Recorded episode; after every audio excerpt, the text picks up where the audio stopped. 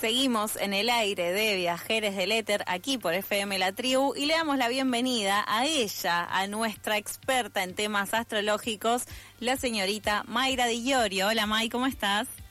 Hola Mailu, hola Tincho, ¿cómo andan? May, tengo una gran pregunta. ya empieza así. Ya empiezo con las grandes preguntas. No, porque me acordé de algo. Pesado. Eh, ni me saludó, ni me saludó, eh, pero bueno, dale, vamos. Hablando de saludos, justamente, de esta mesa, el sábado, que fue tu cumpleaños, ¿te saludaron las dos personas de este estudio o no? Tres.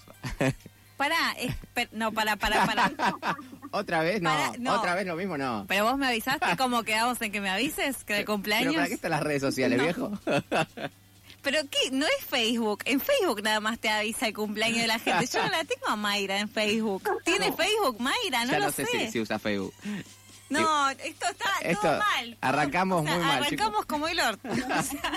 así, directo. Bueno, le ponemos acá un Feliz cumple, May. Disculpame. Bueno, vos ya sabes a qué me enfrento. Segundo año seguido que me hace lo mismo. Bueno, para el tercero capaz, May. si todavía me quieren para la tercera temporada, obvio, yo los espero. Vamos, que sí, se puede. bueno, Mai, contanos qué nos trajiste para el día de hoy.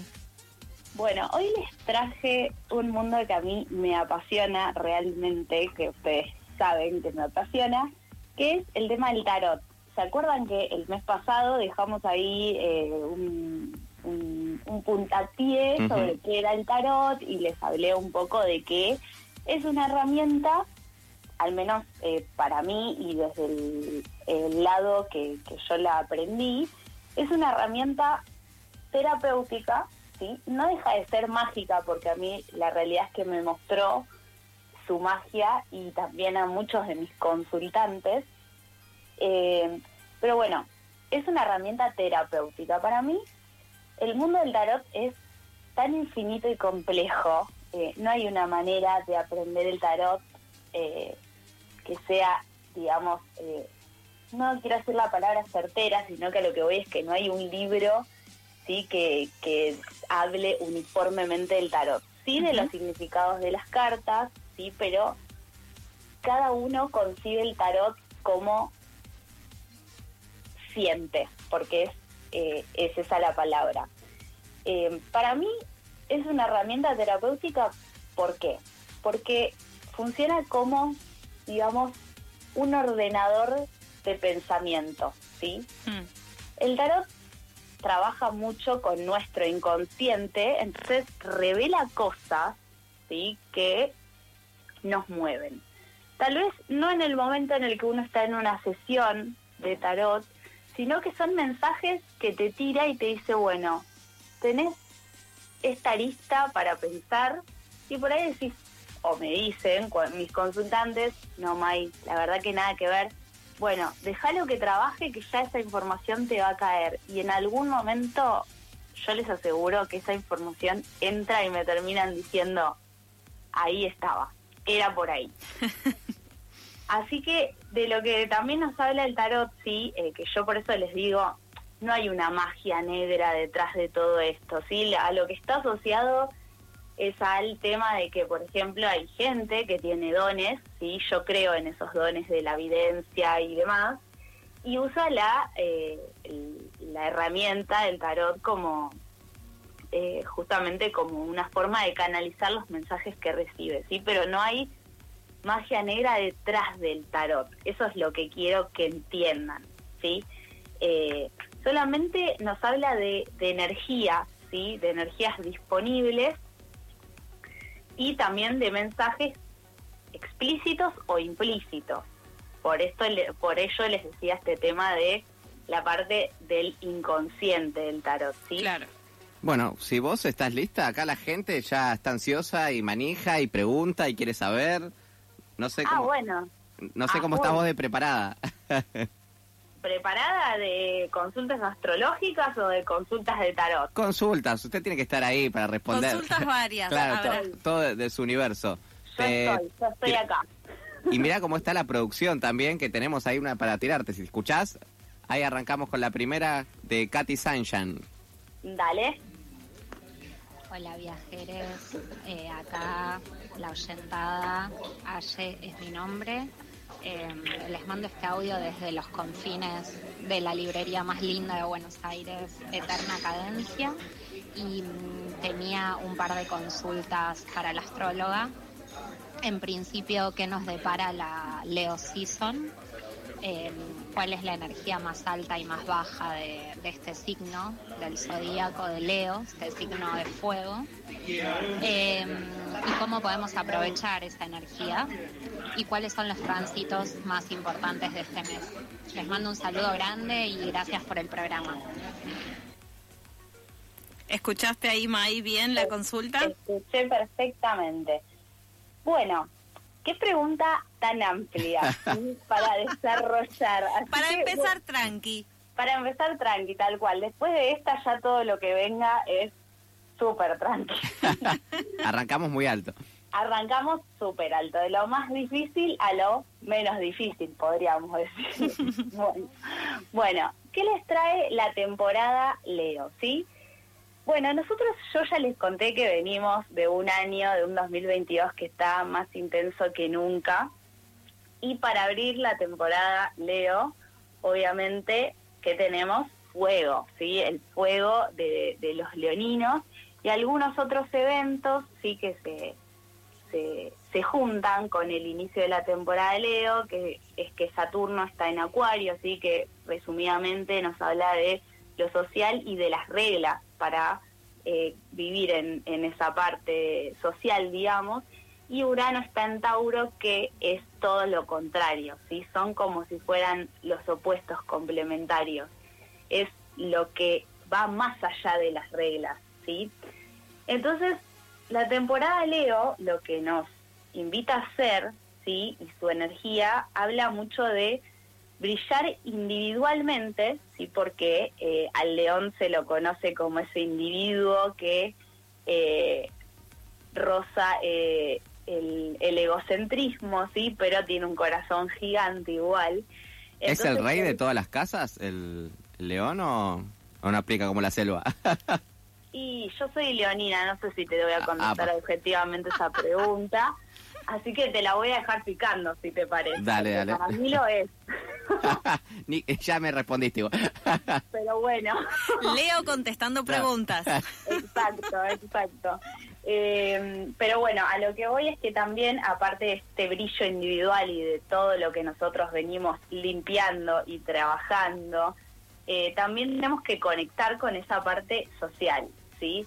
Eh, con la salida de- del sol en cáncer también es como que rompimos un poco el cascarón, ¿sí? Porque cáncer va muy para adentro y acá lo que tenemos que hacer es salir para afuera, ¿sí?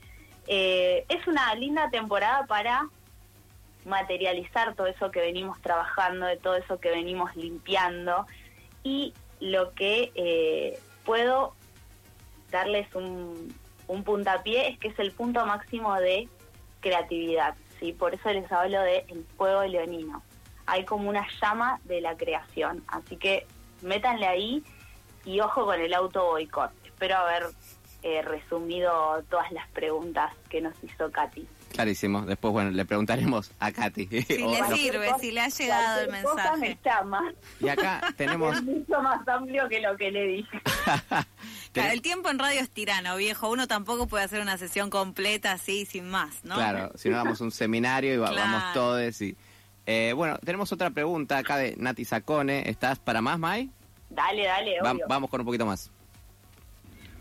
Hola chicas, ¿cómo andan? Soy Nati, tengo 28 y soy de Géminis y quería saber eh, qué me depara este fin del 2022 en materia de romance. ¿Me podrán comentar? Muchas gracias y muy bueno el programa. Bueno, concreta y al pie la pregunta, así que pum pum. Corta.